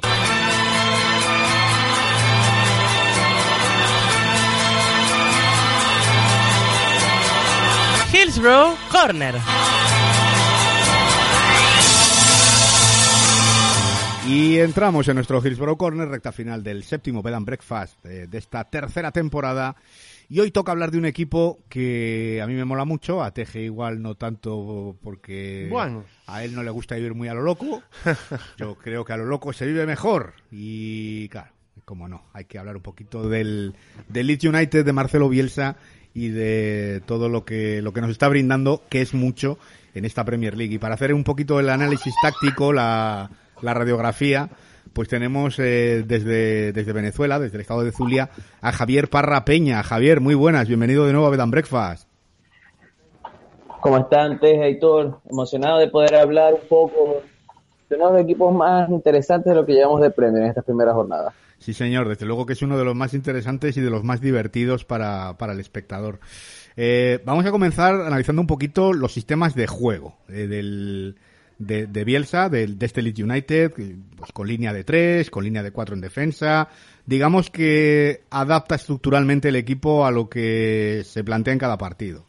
Sí, al final Bielsa es un entrenador que le gusta, pese a mantener un estilo de juego bastante constante dentro de su idea, le gusta adaptarse mucho a lo que puede plantear cada uno de sus rivales. Hemos visto cómo en estos primeros compases de la primera vemos un equipo que puede jugar tanto con una línea de tres, con dos volantes, con Stuart Dallas un poquito más interiorizado, dos carrileros o dos extremos, mejor dicho, posicionados bastante arriba, con interiores muy llegadores, pero también podemos ver otra figura, ya con dos centrales, con dos laterales que se pueden proyectar un poco más o menos, con dos extremos que sí son muy punzantes, eso es algo que hay que destacar y creo que podemos destacar un poquito más adelante de cómo Bielsa está, está utilizando esta temporada sus extremos, con un 9 que está teniendo una evolución importante y con dos interiores que dependiendo de los perfiles terminan cumpliendo con un rol fundamental dentro de tanto de la construcción de la jugada como a la hora de poder encontrar esos espacios dentro de los bloques defensivos rivales, que es lo que es- más se le ha complicado a Leeds en estos primeros compases, a la hora de enfrentarse a equipos que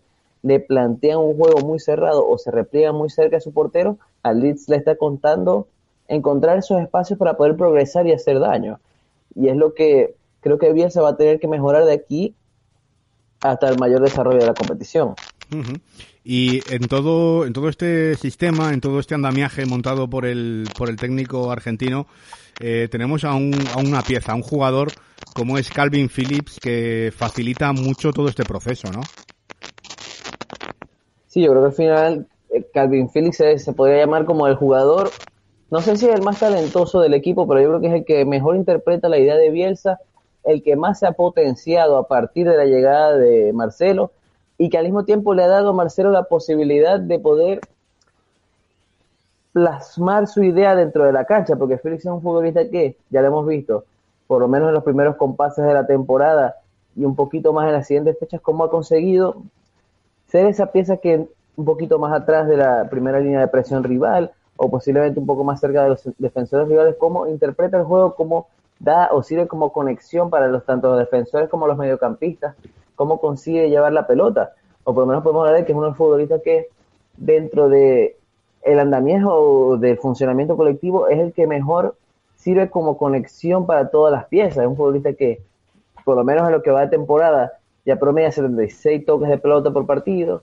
44 pases precisos, hasta dos pases claves, y un futbolista que no llega tanto a pisar campo rival. Estamos hablando de un jugador que puede pisar campo rival, puede organizar desde la base de la jugada, tanto en corto como en largo, que creo que es otra cosa que tenemos que por lo menos hablar o detallar un poco mejor, teniendo en cuenta cómo ha evolucionado el equipo de Bielsa en comparación a lo que vimos en Championship la temporada pasada.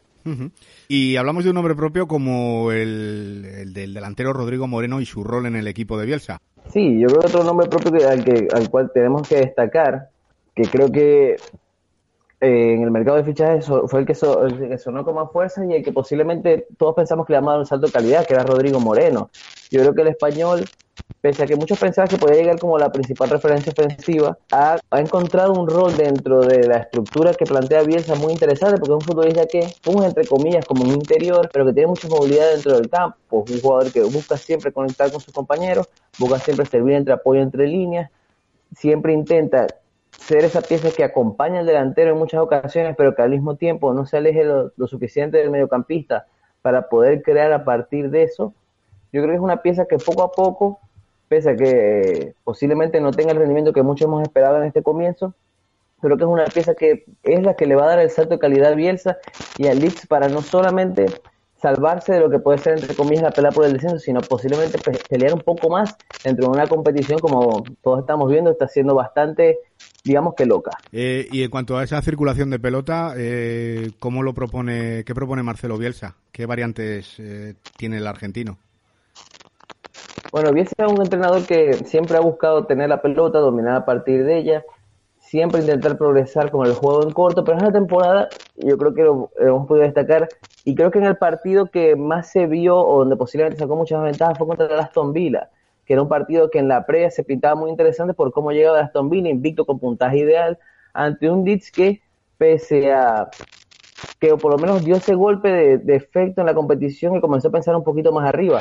En ese partido vimos como el Aston Villa intentaba salir desde el de, perdón, el Leeds intentaba salir desde el fondo, siempre conectando por banda derecha con el descenso de su lateral, intentando mover un poco a Aston Villa, que su se enfocara un poco más a la izquierda. Vimos como el Leeds intentaba desde Meisler saltar la primera línea de presión y después, a partir de ahí, que el lateral conectara con el mediocentro y que el mediocentro buscara que un pase largo hacia los extremos que eso es lo que más potenció el Leeds en ese partido, conectar con los extremos en banda y que ellos buscaran los duelos individuales, que yo creo que es lo que más está buscando Bielsa. Yo sé que no, no sé si se acordarán mucho del primer gol que hace el Leeds esta temporada en la Premier, que es con Calvin Phillips recibiendo después un pase del portero y conectando el aro con Harrison para poder activar o para poder activar ese duelo pri- principalmente contra Alexander Arnold, ganarlo y, y empatar el partido. Yo creo que eso es lo que quiere Bielsa, quiere que desde su inicio de la pelota conseguir esa primera ventaja y que a partir de ella, con un pase largo, si no se puede progresar en corto, teniendo en cuenta que en la Premier muchos equipos están buscando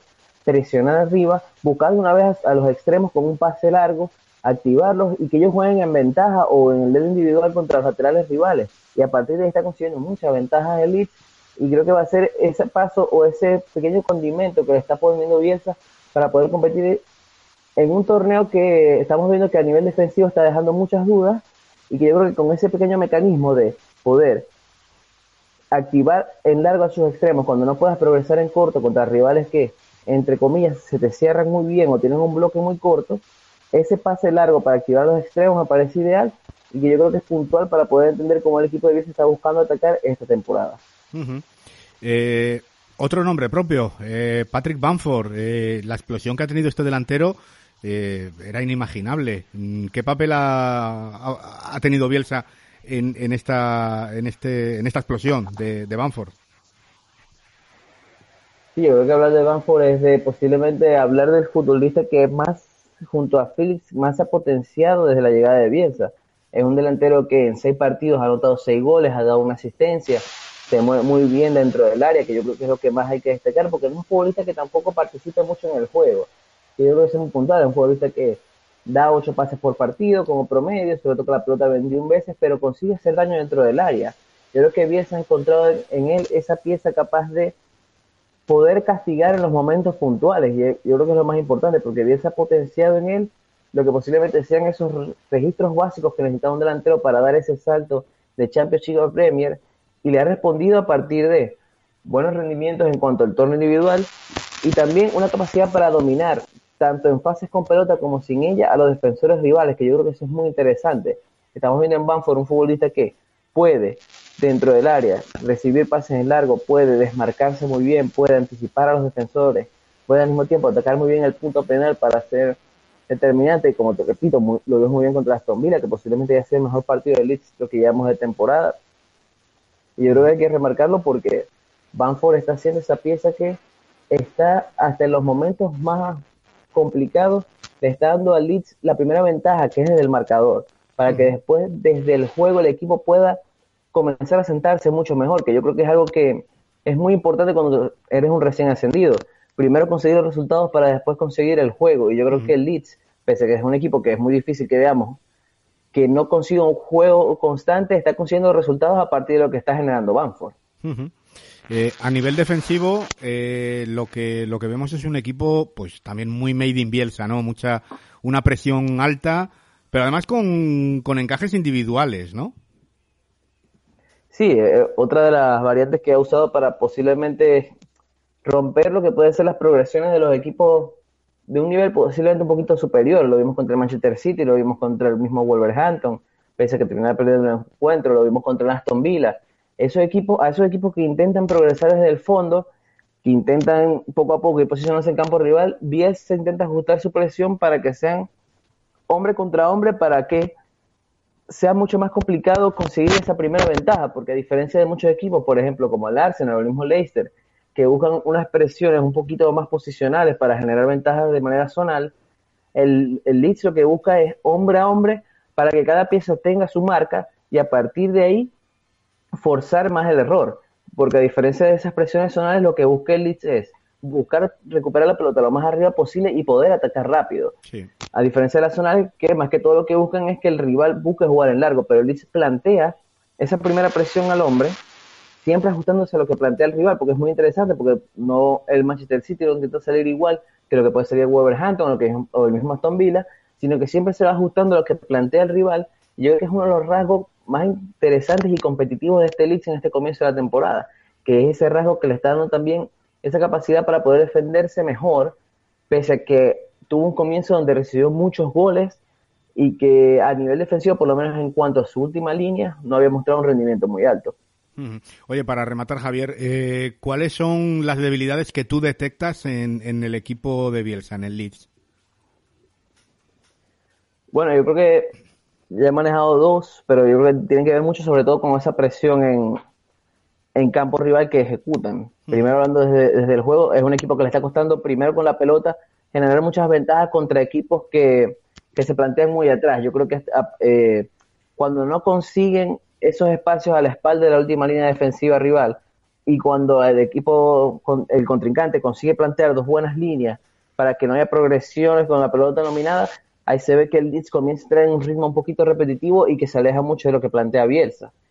A nivel defensivo, que yo creo que es una de las partes más puntuales, es un equipo que cuando su presión adelantada no surge efecto, está consiguiendo o se están creando muchos espacios, se están generando muchos espacios donde los equipos comienzan a transitar y hacerle mucho daño.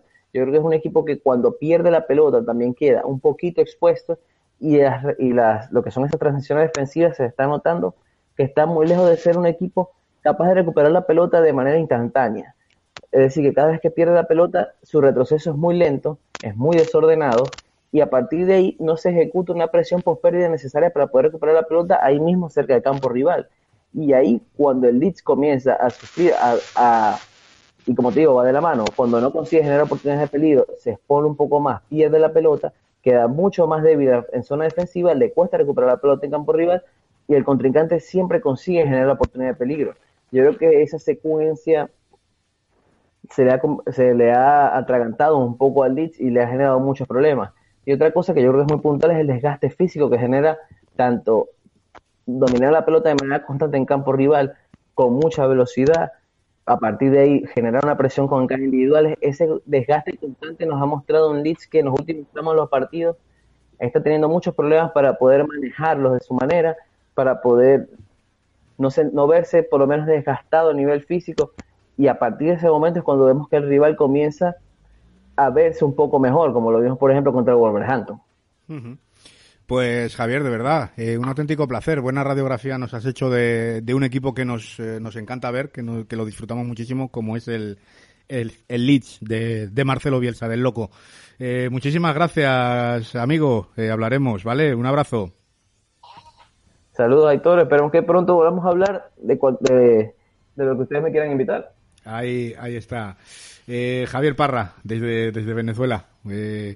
Uf, hoy el cable gordo Ah, iba sí. un poco raro, ¿eh? Sí, sí, bastante extraño, sí, sí. Soniditos raros. Sí, sí, había pido retillas. Sí.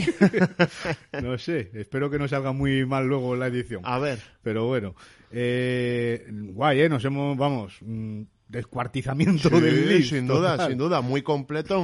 Nuestra audiencia no se puede quejar, pues, eh, con la locura, ¿no? Que le caracteriza a este buen hombre y que la pone en práctica. Desde luego que sí. Nosotros nos vamos.